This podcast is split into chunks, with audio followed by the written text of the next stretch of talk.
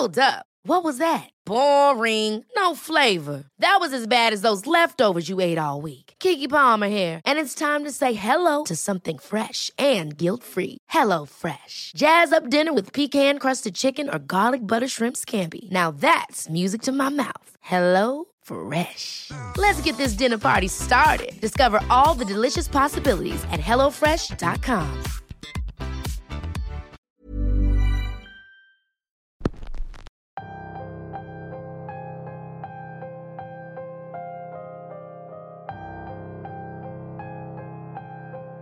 Alguna vez alguien me dijo que el lugar más sagrado para descansar era un panteón y que había de aquel que se atreviera a perturbar aquel descanso.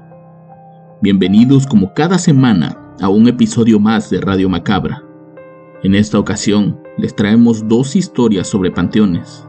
Dos historias que seguramente te dejarán pensando la próxima vez que visites uno de estos.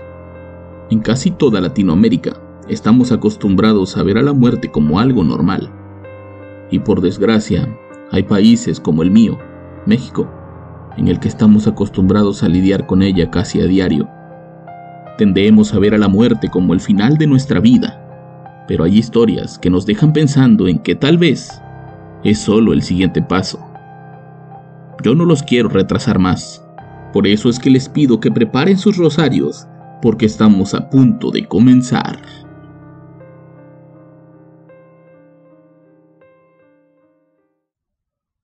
Esta historia sucedió en el puerto de Veracruz, pero por lo que se sabe ocurre en otros lugares, aunque de maneras diferentes. Félix era un taxista que acostumbraba a trabajar doble turno, ya que, por cuestiones de salud, su mujer había tenido que dejar su trabajo. El dinero no alcanzaba en casa y con tres hijas a punto de entrar a la universidad, tenía que conseguir dinero de cualquier manera. Una noche de diciembre, Félix conducía su taxi cerca de las seis de la noche Hacía frío y había poca gente en las calles. Conducía por la avenida Díaz Mirón, a la altura de Reino Mágico, cuando a lo lejos vio la figura de una muchacha parada al otro lado de la avenida, justo en la entrada del panteón particular. Al verla ahí completamente sola, decidió acercarse para ver si necesitaba de sus servicios, y al verla, la joven le hizo la parada con la mano.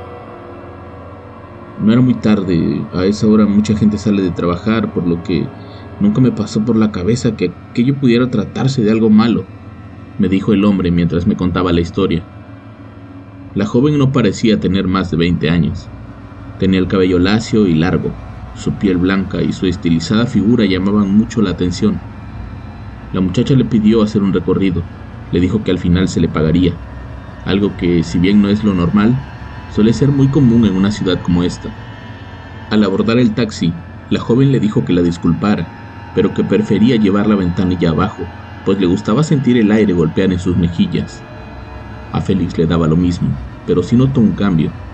Conforme avanzaba en la primera dirección, la noche comenzaba a sentirse un poco más fría de lo normal. Disculpe, ¿en esa dirección me van a pagar o cómo va a estar la cosa? preguntó el hombre. A lo que la joven respondió, no, el pago se hará hasta que completemos todo el recorrido y para garantizarlo tome esta esclava. Es de oro y tiene mis iniciales marcadas. Después de cerciorarse de que la esclava era real y no una simple imitación, Félix siguió su recorrido sin hacer más preguntas. La primera dirección fue en la esquina de la calle España con Cristóbal Colón, en la conocida iglesia Santa Rita. La joven le pidió que esperara afuera, no tardaría más de cinco minutos. El hombre aceptó, pues sabía que la esclava de oro valía más que cualquier dinero que él pudiera cobrar. A los pocos minutos la joven salió de ahí con un semblante diferente. Abordó de nuevo el vehículo y le pidió que la llevara hacia la siguiente dirección. El siguiente lugar estaba muy cerca de ahí, pero al llegar, el lugar estaba cerrado. Era una capilla en la avenida Flores Magón, que se usa generalmente para eventos privados. La joven intentó que le abrieran la puerta, pero nadie atendió por lo que regresó y le pidió que la llevaran hacia el centro, a la parroquia del Santo Cristo. En el trayecto la curiosidad del hombre ya era mucha. Si bien no acostumbraba a hacer preguntas o a interactuar mucho con sus pasajeros, esa noche sentía la necesidad enorme de hacerlo, por lo que se aventó a preguntar. Disculpe, señorita, ¿está haciendo una manda? La mujer se quedó en silencio un par de segundos y de inmediato respondió, No, estoy buscando algo, pero no lo encuentro, y tengo miedo de que se hayan olvidado de dejarlo. Félix notaba que la cara de la joven era cada vez más de tristeza y también de decepción. Lo primero que vino a su mente era que aquella joven estaba buscando la foto de su novio en esos anuncios que ponen en las iglesias para avisar cuando alguien se va a casar. No sería la primera vez que escuchaba de alguien que era descubierto intentando volverse a casar por la iglesia con una persona diferente. Aquella noche el recorrido siguió por cuatro iglesias más, y de cada una la joven salía más y más devastada, hasta que al salir de la séptima iglesia, le pidió con lágrimas en los ojos que la regresara al lugar de donde la había recogido. Félix al verla tan triste y al tener casi la misma edad de sus hijas, no pudo más que sentir lástima por ella, y se ofreció a llevarla a su casa sin cobrarle un solo centavo pero la chica insistía en que tenía que regresar a ese lugar. Le entregó un papel con una última dirección y le dijo, en esta dirección le van a pagar el servicio. Únicamente entrégueles la esclava y ellos pagarán. Yo estoy muy agradecida con usted por ayudarme, incluso cuando las cosas no salieron como yo esperaba. El hombre aceptó y regresó a ese lugar. Al bajarse la muchacha le dijo, le agradezco de todo corazón lo que hizo por mí. Confío en que va a ser lo correcto y que nunca más nos volveremos a ver. Cuide de su familia y manténgase cerca de sus hijas. El tiempo es infinito, pero los momentos son efímeros. Félix únicamente atinó a responder, que Dios la bendiga, buenas noches, y se marchó de ahí con rumbo a la última dirección.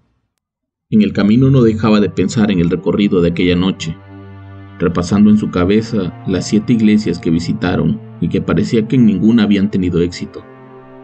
Por alguna razón él pensaba que la última dirección era otra iglesia. Creía que tal vez ahí estarían las respuestas para todas sus preguntas, pero al llegar se dio cuenta que la dirección era una casa particular.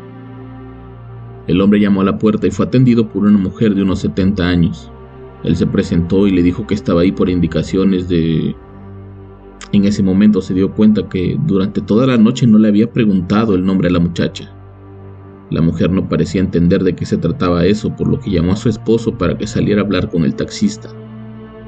El hombre a ver a Félix se puso a la defensiva. Le preguntó qué quería y que por qué importunaba a su familia a esas horas. Félix trató de contarle todo lo que había sucedido esa noche, pero el hombre no lo dejó. Fue cuando lo único que pudo hacer fue sacar la esclava de la bolsa de su chamarra y entregársela al hombre. La pareja al revisar aquella alhaja y al ver las iniciales marcadas comenzaron a llorar.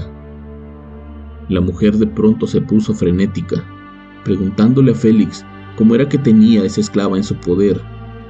Le preguntó si alguien se la había vendido o si él mismo la había robado. Pero Félix les dijo que nada de eso, que esa esclava se la había dado en sus manos una mujer joven. Al describirla, la cara de desencajo de la pareja fue brutal. No daban crédito a lo que estaban escuchando, así que lo invitaron a pasar. Una vez tranquilos, le pidieron a Félix que le explicaran todo lo sucedido. Félix lo hizo casi recordando paso por paso el recorrido de esa noche, terminando con las palabras exactas de la joven antes de bajarse del coche. La pareja no paraba de llorar y también de disculparse el uno al otro. Se abrazaban sin siquiera poder decir una sola palabra. Únicamente lloraban por lo que acababan de escuchar. Esa noche a Félix le contaron una historia tan tétrica como triste. La joven que él recogió era la hija de esa familia. Había muerto de neumonía hacía casi 30 años y sus restos descansaban en el panteón particular de esa ciudad. El día que la enterraron llevaba puesta esa esclava, misma que le habían regalado cuando hizo su primera comunión y casualmente ese día se celebraba otro aniversario luctuoso de la joven. Hace dos años decidimos dejar de pagarle su misa a nuestra hija. Cada vez tenemos menos fuerzas y ánimos de pararnos frente a su lápida para llorarle. Nuestra hija menor vive en otra ciudad y cada año en este día viene únicamente para acompañarnos, pero este año no pudo y decidimos no ir al panteón ni a la iglesia. Las siete iglesias que recorrieron son las únicas que ella conoce pues todas quedan cerca de la casa de algún familiar, o en algún momento fuimos a alguna misa ahí. Nuestra hija estuvo buscando su misa. Nuestra niña se siente que la olvidamos, y eso me duele mucho. Dijo el hombre hecho un mar de lágrimas. Félix salió de ahí disculpándose con la familia y sin cobrar por el servicio, pues según él, la bendición de la muchacha valía por mucho más. Desde esa noche, cada año en la misma fecha, Félix recorre las mismas siete iglesias, haciendo una pequeña oración por el alma de aquella joven, de la que nunca supo su nombre.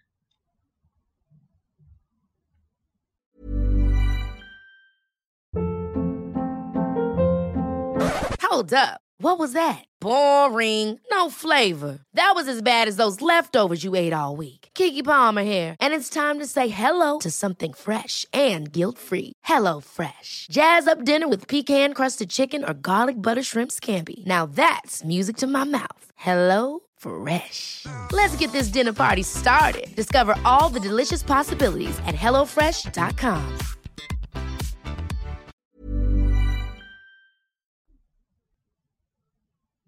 Soy originario de una ciudad pequeña en el estado de Morelos. Como en la mayoría de las ciudades pequeñas, no hay mucho que hacer, por lo que cualquier cosa que pasa se convierte casi en un evento social, incluidos los entierros. Una tarde regresaba de jugar fútbol con mis amigos, cuando vimos salir del cementerio a mucha gente vestida de negro. De inmediato pensamos que había habido un entierro y, y entramos en búsqueda de la tumba más arreglada. Casi a mitad del cementerio vimos una tumba llena de coronas y de flores. De inmediato pensamos que era ahí. Nos acercamos justamente para ver el nombre del fallecido, esto con la intención de llegar a casa con la noticia. Al acercarnos a la cruz blanca de granito que adornaba esa tumba, pudimos ver el nombre. En la misma cruz colgaba un llamativo rosario de madera. Era muy bonito, llamaba mucho la atención. Estuvimos solo un par de minutos, pues teníamos que salir de ahí antes de que cerraran el panteón. Mientras caminábamos de regreso hacia la entrada, uno de mis amigos sacó de su bolsa el rosario que habíamos visto minutos atrás. Los demás enojados por su falta de respeto le dijimos que lo tenía que regresar, pero él argumentaba que el muerto ya no lo iba a ocupar y que a él le había gustado mucho. Seguimos caminando, pensamos que nadie nos había visto, y justo al llegar a una zona techada que nosotros llamábamos la casita, un hombre de traje negro se presentó ante nosotros y nos dijo, creo que tienen algo que me pertenece. El aspecto tétrico de aquel hombre nos daba mucho miedo. De inmediato entendimos a lo que se refería, así que le dijimos a nuestro amigo que por favor entregara el rosario. Muy a regañadientes, mi amigo lo hizo. El hombre no dijo nada, Únicamente tomó su rosario y caminó de regreso hacia la tumba. Salimos de ahí corriendo. Teníamos miedo de que le fueran a decir a la policía que andábamos robándole los muertos. Y aunque aquello no era un delito, yo tenía mucho miedo de que alguien me reconociera y le dijera a mi mamá, pues ese sería realmente un verdadero castigo. Al llegar a mi casa con la noticia, mi madre me dijo que ya sabía. Al parecer conocían al fallecido y a su familia. De hecho, me dijo que habían convivido con ellos años atrás. Habían sido vecinos en su juventud, así que le tenían cierto cariño. Esa noche mi madre me pidió que la acompañara a uno de los rezos que le iban a hacer en casa del Oxiso. Yo acepté, más que nada porque como les decía, en los pueblos chicos, ese tipo de eventos suelen ser eventos sociales también.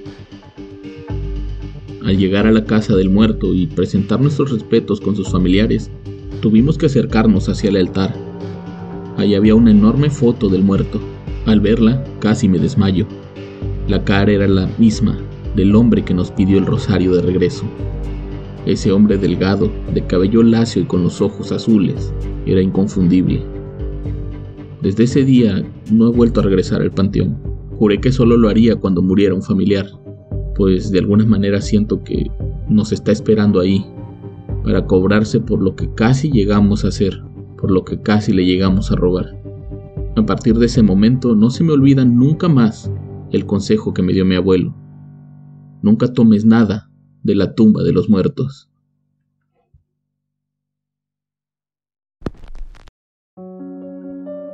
Como pueden darse cuenta, los camposantos guardan más que simplemente los cuerpos de nuestros seres queridos. Yo los espero la próxima semana con más historias y con más Radio Macabra. Éxitos que te mataran de miedo. Buenas noches.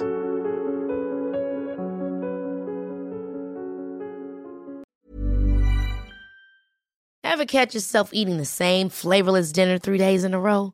Dreaming of something better? Well, HelloFresh is your guilt-free dream come true, baby. It's me, Kiki Palmer. Let's wake up those taste buds with hot, juicy pecan-crusted chicken or garlic butter shrimp scampi. Mm. Hello Fresh. Stop dreaming of all the delicious possibilities and dig in at HelloFresh.com. Let's get this dinner party started.